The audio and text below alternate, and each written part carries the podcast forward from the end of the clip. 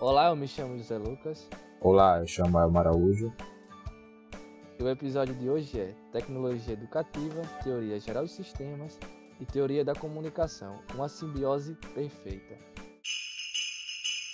É, esse debate eu gostaria é, que nosso colega Elmo é, falasse da importância é, da teoria dos sistemas e da teoria da comunicação é, para um ambiente educativo.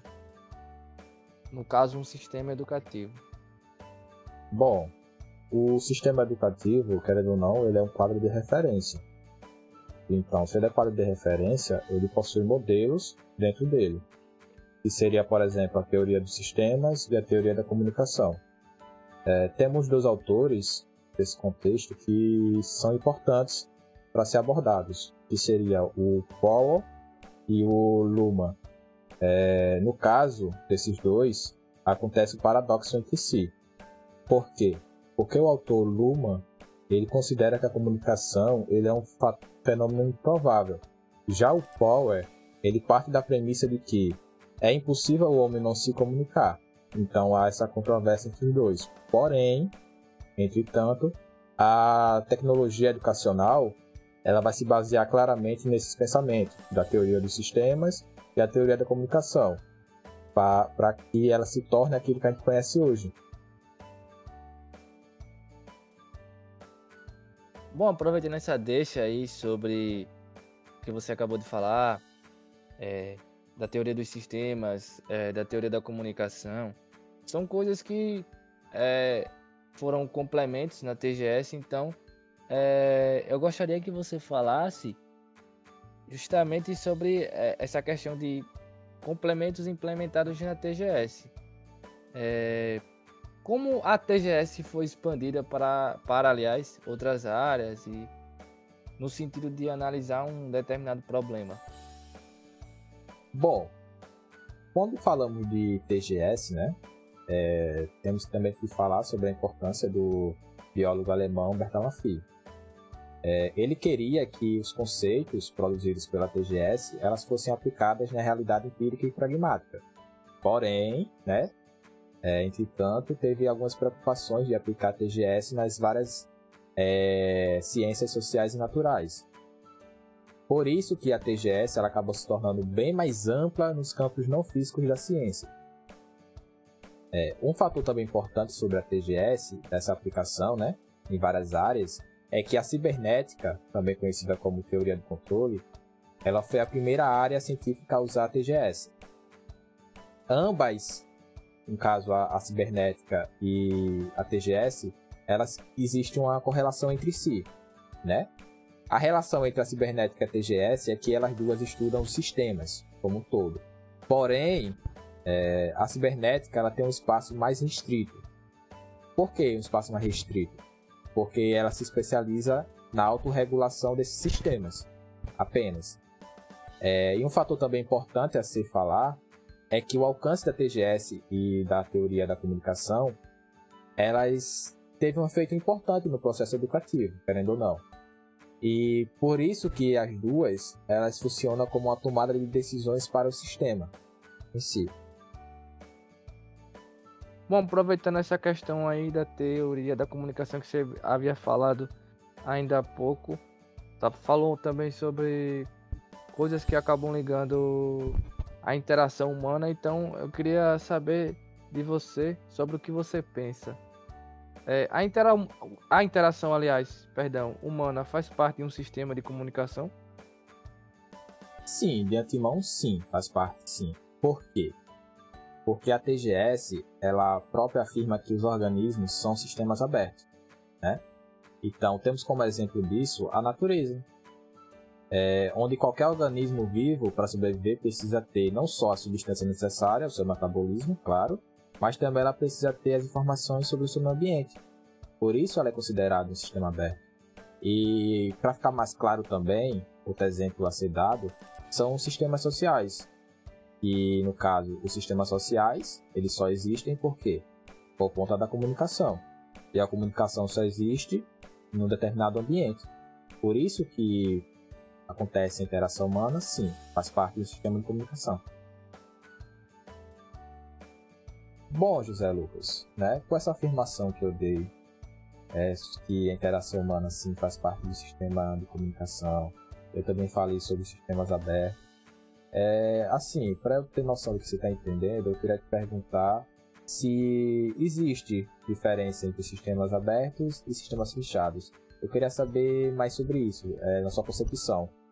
Se existe essa diferença entre eles. Sim, é, acaba existindo sim, e as diferenças são claras é, no método de funcionamento. Já que em episódios anteriores a gente vinha falando sobre como funciona um sistema aberto. O sistema aberto, como sabemos, como já havíamos comentados, comentado aliás, perdão, é, funciona é, tendo uma interação entre ele e o seu meio inserido. Já no sistema fechado não acontece essa interação, é, seja lá de informações ou produtos, é, de produtos aliás, perdão mais uma vez. Então a, a, a diferença justamente entre si, entre eles, entre os sistemas, é essa. Na forma de funcionamento, o sistema aberto permite interação entre ele e seu meio, já o sistema fechado não permite isso. Por exemplo, podemos então, é, a partir dessa questão de que o sistema é, fechado é, não permite interação entre seu meio, dizer que a física e a química são exemplos de sistemas fechados, justamente por não oferecer essa exportação e interação entre seu ambiente.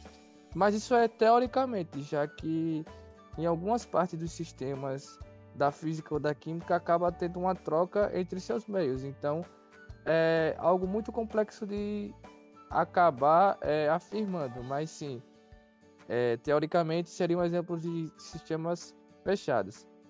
E para complementar, sistemas abertos é, é algo volátil, algo que tem muita interação e muita troca de informações. É, e justamente com o seu meio. Então a, a diferença entre si, é, volto a reafirmar, é essa, de como eles é, funcionam, os sistemas. Bom, José Lucas, ficou bem claro, né, sua explicação, que você mostrou que realmente está entendendo é, sobre sistemas abertos e fechados. E sim, né, você falou que teoricamente existe diferença, né, entre ambas. É, porém, suponhamos uma análise mais profunda né, dos sistemas como um todo, é, partindo dos sistemas abertos. Quais seriam as suas particularidades? Saberia me explicar? Sim, claro. É, a gente vem falando muito sobre sistemas abertos, é, justamente por eles serem essenciais é, dentro da TGS.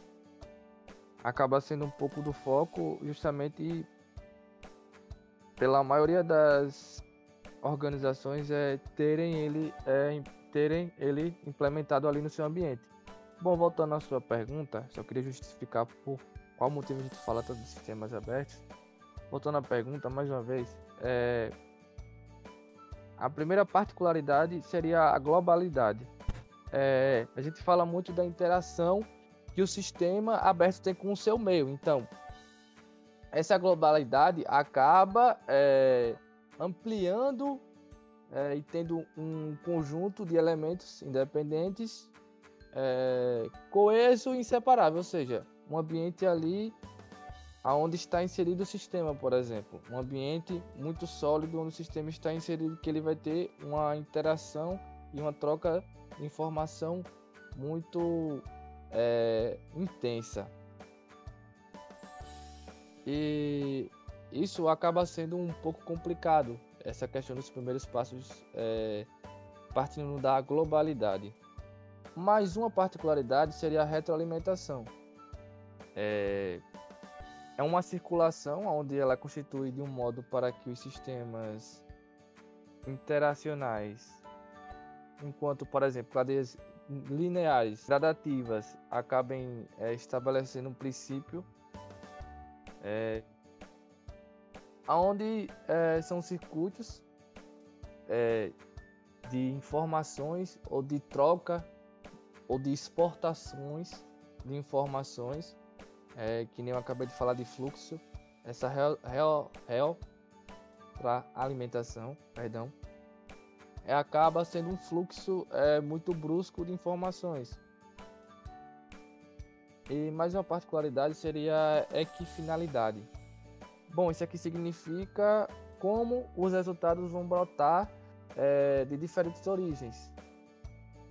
Já que um sistema aberto tem, entre aspas, um sistema circular e automodificável, já que ele tem uma interação intensa, tem um fluxo de informações intensas, então acaba se tendo também é, produtos é, de destinos diferentes. Bom, José Lucas, né? Já que uma dúvida da minha cabeça é a seguinte: já que eu falei sobre sistema de comunicação e você se especializou sobre a particularidade do sistema aberto, né, em si, falou sobre a diferença entre sistema aberto e fechado e tudo mais, é, eu queria saber é, sua opinião e qual seria o papel da comunicação dentro do sistema aberto. Eu queria entender mais sobre isso. Tem como você me explicar, por favor? Sim. Segundo o sociólogo Niklas Luhmann, que é um alemão, é, ele acaba destacando a importância da comunicação nos sistemas abertos. É, a comunicação acaba sendo um, um dispositivo fundamental da dinâmica, dinâmica, aliás, evolutiva dos sistemas sociais e também, inclusive, dos sistemas abertos. É, já que sistemas abertos é, acabam interagindo bastante com o seu meio, a comunicação é essencial justamente para ter essa interação clara, sucinta e que acabe trazendo resultados para onde o sistema aberto está ali inserido.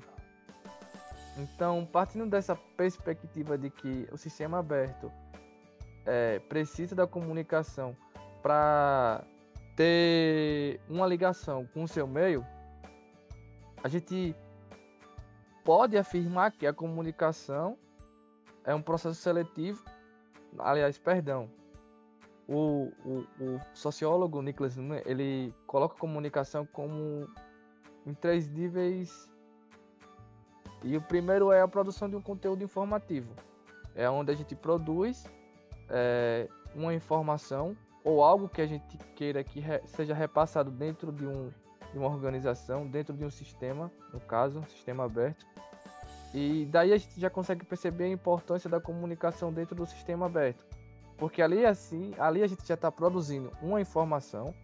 Aí vem o segundo nível, que é a difusão desse conteúdo, que é o destrinchamento desse conteúdo para assimilação de quem está ali inserido dentro do sistema e vem a aceitação desse conteúdo. Ou seja, a pessoa tem, por exemplo, uma pessoa que está inserida num sistema aberto, numa organização que utiliza o sistema aberto. Ela, primeiro, ela vê a produção do conteúdo informativo, ou ela produz, ou, ela, ou chega até ela como foi produzido, e ela acaba vendo o destrinchamento de cada etapa e tal, e depois ela consegue ter a aceitação, que é a assimilação é, desse conteúdo. A comunicação é extremamente importante neste caso, no sistema aberto, justamente para é, deixar esse fluxo é, interativo intenso e coeso. Bom, bem colocado, Lucas. É, assim, né? Já que esse, o assunto desse podcast já falamos sobre comunicação social, é, teoria da comunicação, tecnologia educativa, falamos sobre a, é, se existe diferença entre sistema aberto e fechado, é, já falamos sobre as particularidades de um sistema aberto.